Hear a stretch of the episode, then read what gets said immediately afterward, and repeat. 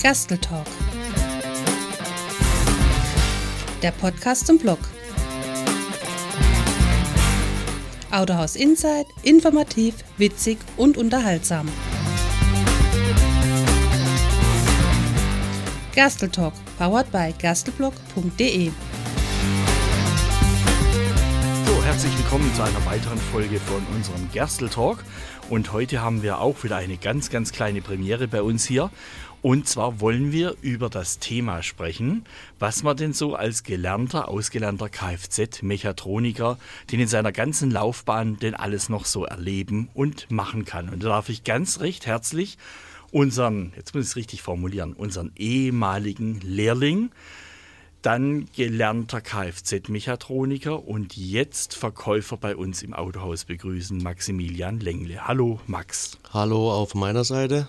Schön, dass du da bist und dass du dich auf das Experiment hier einlässt. Wir wollen einfach mal ein bisschen darüber sprechen, wie denn so der Wertegang eines Kfzlers sein kann und warum es immer heißt, Handwerk hat goldenen Boden und eröffnet einem doch sehr viele Möglichkeiten. Und das kann man, glaube ich, am Beispiel von dir ganz gut sagen. Ja, doch, genau. Max, du hast angefangen bei uns hier zu lernen, das ist jetzt auch schon eine Weile her. Wann hast du deine Ausbildung begonnen? Im September 2012 war es, habe ich hier die Kfz-Mechatroniker-Lehre angefangen und im Januar 2016 beendet. Und dann hast du also dir überlegt, wie geht es denn weiter bei dir? Und du hast irgendwie gemerkt, hm, Kfz-Mechatroniker, Handwerk ist doch nicht meins. Ja, genau, ich habe es schon während der Ausbildung gemerkt oder festgestellt eher und habe gesagt, okay, ich mache das trotzdem fertig und gehe danach nochmal auf die Schule. Da habe ich dann mein Fachabitur nachgeholt, habe dann gedacht, ich mache nochmal eine Ausbildung im Kaufmännischen und zwar Industriekaufmann. Und dann bin ich danach den Weg gegangen, nochmal hier zurück ins Autohaus und zwar diesmal im Verkauf. Ja, da waren wir total begeistert. Also wir haben eine Stelle ausgeschrieben gehabt, weil unsere jetzige Verkäuferin sich beruflich komplett anders orientiert hat. Und da war bei uns hier eine Stelle im Verkauf frei und dann ja, haben wir es über Facebook äh, mal publik gemacht, dass wir jemanden für den Verkauf suchen und auf einmal meldet sich dann ein alter Bekannter. War, fand man richtig toll. Und ähm, sag du mal, was, was kannst du denn in dein, in dein jetziges Umfeld im Verkauf einbringen, was du vorher im Kfz-Bereich gelernt hast? Na gut, generell erstmal alles Technische. Also wenn mich ein Kunde fragt, wie irgendein Prinzip oder wie irgendeine Technik am Auto abläuft, kann ich die eigentlich schon sehr gut erklären. Klar, es gibt immer Sachen, die haben sich jetzt auch weiterentwickelt nochmal, da ist man nicht hundertprozentig drin, aber die meisten Sachen sind ja doch auch ähnlich bzw. gleich geblieben. Und ja, da kann ich immer gut Auskunft geben, wie funktioniert ein Motor, wie ein Getriebe, wie die Bremse zum Beispiel oder alles weitere, genau. Da bin ich halt aus dem technischen Hintergrund schon mal relativ gut dabei. Kann jetzt natürlich durch die kaufmännische Ausbildung auch das Kaufmännische damit verbinden, was ich mir ehrlich gesagt nach der Lehre als Kfz-Mechatroniker nicht hätte vorstellen können weil einfach der Hintergrund im Kaufmännischen komplett gefehlt hat. Aber was der Kunde natürlich jetzt einen Mehrwert hat, wenn er bei dir ein Auto kaufen will oder sich beraten lässt von dir, ist natürlich das, dass du äh, nicht jetzt jemanden in der Werkstatt fragen musst, wie was funktioniert oder wie eine Anhängerkupplung, eine abnehmbare oder eine starre, wie muss man das nachträglich ranmontieren oder was sind auch ungefähr die Kosten. Das hast du natürlich alles irgendwo in deiner Lehre ja schon mitgemacht. Genau, ich kann Ihnen meistens direkt eine Antwort geben. Klar, wenn ich sie nicht weiß, muss ich auch nachfragen, meistens im Service oder im Lager. Aber die meisten Fragen kann ich so aus dem Kopf raus schon beantworten. Und genau, das wirkt halt auch schon mal sehr vertrauenserweckend, wenn einfach das aus einer Hand die ganze Informationen kommen, die auch dann tatsächlich stimmen. Wann war denn für dich so der Punkt, also ich meine ehrenwert, dass du die Lehre voll zu Ende gebracht hast, aber irgendwann hast du ja wohl gemerkt, ist nicht so ganz meins. Ja, das war relativ schwierig zu sagen. Im letzten Drittel, sage ich mal, der Ausbildung kam noch ein Arbeitsunfall dazu, der hat ihm natürlich auch beigesteuert. War jetzt nicht ausschlaggebend, aber natürlich auch in meinem Hinterkopf. Und dann habe ich gesagt, nö, wir machen das fertig. Bin kein Fan davon, was abzubrechen. Vor allem wären dann zwei Jahre so gesehen völlig umsonst gewesen. Und dann habe ich gedacht, dann machen wir weiter, Schritt, Schritt nach Schritt. Ja, echt cool.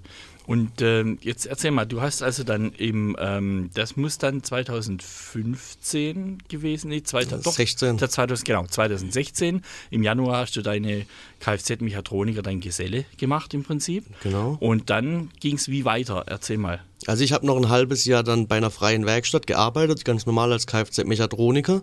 und bin dann im September 2016 nochmal ein Jahr auf die Schule und habe das Fachabitur nachgeholt. Konnte ich in einem Jahr machen, einfach aus dem Grund, dass ich die Ausbildung schon hatte.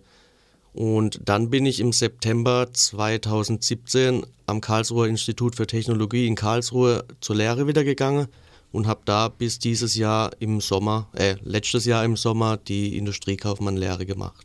Ist das das KIT? Genau, richtig. Boah, cool. Okay, da geht es ja auch schon sehr, sehr äh, um Technik natürlich.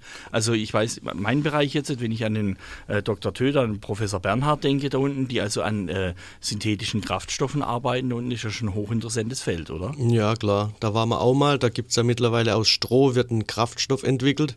Ist natürlich noch nicht ausgereift und auch noch alles in der Forschung, aber natürlich viele interessante Sachen. Generell wird da ja auch viel mit Elektromobilität noch geforscht, mit Akkus, mit Batterien. Also da wird sich noch einiges tun auch. Ja. Die können ja immerhin, die machen ja im, in der Woche, glaube ich, 500 Liter synthetischen Kraftstoff, den die da irgendwie im, Hinter, im Hinterhof produzieren als Testversuchsanstalt. Und äh, ja, ist ein spannendes Feld. Also hast du aber den Kfz-Bereich im Prinzip nie verlassen. Ja, was heißt verlassen? Nicht, das ist richtig. Natürlich, man geht auch in andere Richtungen in der Industriekaufmann in der Lehre. Ist ja, man sagt ja so schön, die breit gefächertste Lehre im Kaufmännischen. Man kann danach einfach sagen, ich gehe überall hin. Ich kann theoretisch in Einzelhandel, ich kann in Personalabteilungen, wie ich gemacht habe, in der Verkauf, in der Einkauf. Also es gibt sämtliche Möglichkeiten. Und da dachte ich halt, wie gesagt, einfach, warum nicht wieder dahin, wo es mir eigentlich gefallen hat.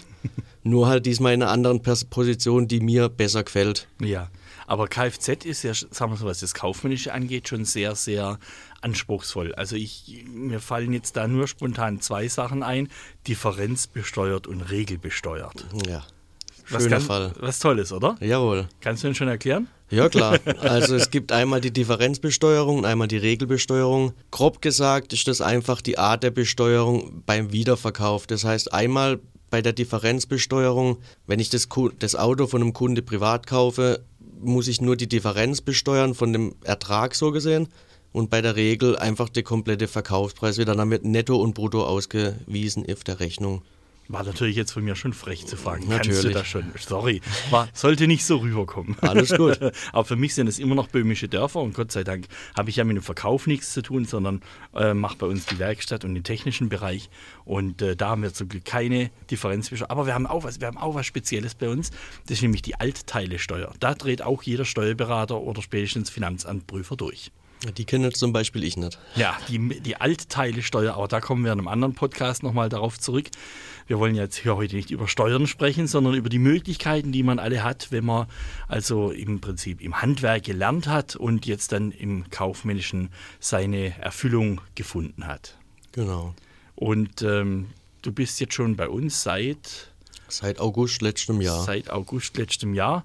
Und äh, es war ein großes Hallo. Es haben sich alle gefreut im Autohaus, dass ein alter Bekannter im Prinzip hier vorbeikommt und jetzt uns im Verkauf unterstützt. Und ich muss sagen, also mein Bruder Andreas und ich, wir sind äh, top zufrieden und äh, ja, freuen uns jeden Tag, wenn du kommst.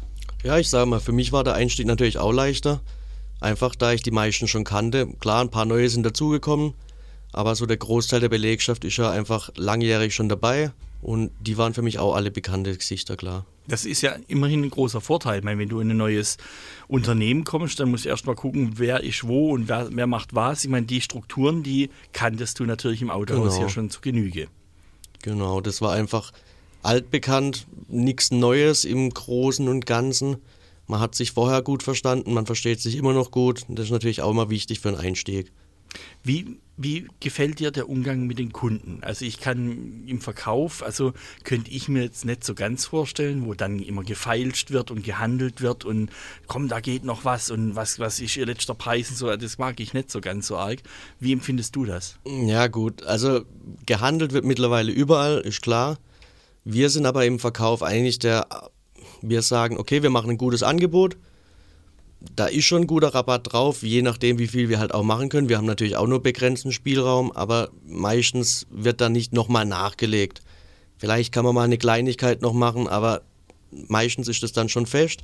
Aber natürlich kriegen wir auch oft Anrufe bzw. E-Mails mit, was ist der letzte Preis für dieses Fahrzeug. Ist natürlich immer schwierig. Natürlich verstehen wir es auch. Jeder wird natürlich gern so wenig wie es geht bezahlen. Aber natürlich müssen wir auch davon mit dem Geld wirtschaften und auch davon leben können, klar. Ich meine, ein Stück weit muss man aufpassen, man macht sich natürlich dann unglaubwürdig. Ne? Wenn man also noch zwei, dreimal nachlegt, dann war ja das erste Mal im Prinzip die Leute beschissen. Genau, und deswegen sagen wir, okay, wir gucken in unserem Spielraum, was ist möglich, machen ein gutes Angebot und dabei bleibt es normalerweise auch. Max, vielen Dank für dein Vorbeikommen bei uns. Und äh, ich habe mit dir, glaube ich, schon noch ganz viele Themen. Wir haben schon mal äh, überlegt, was wir noch hier alles im Podcast vorstellen können im Bereich Verkauf, was es denn da noch alles gibt. Äh, Finanzierung und Leasing und für wen lohnt sich und für wen nicht. Bin ich mal gespannt, was da noch alles kommt.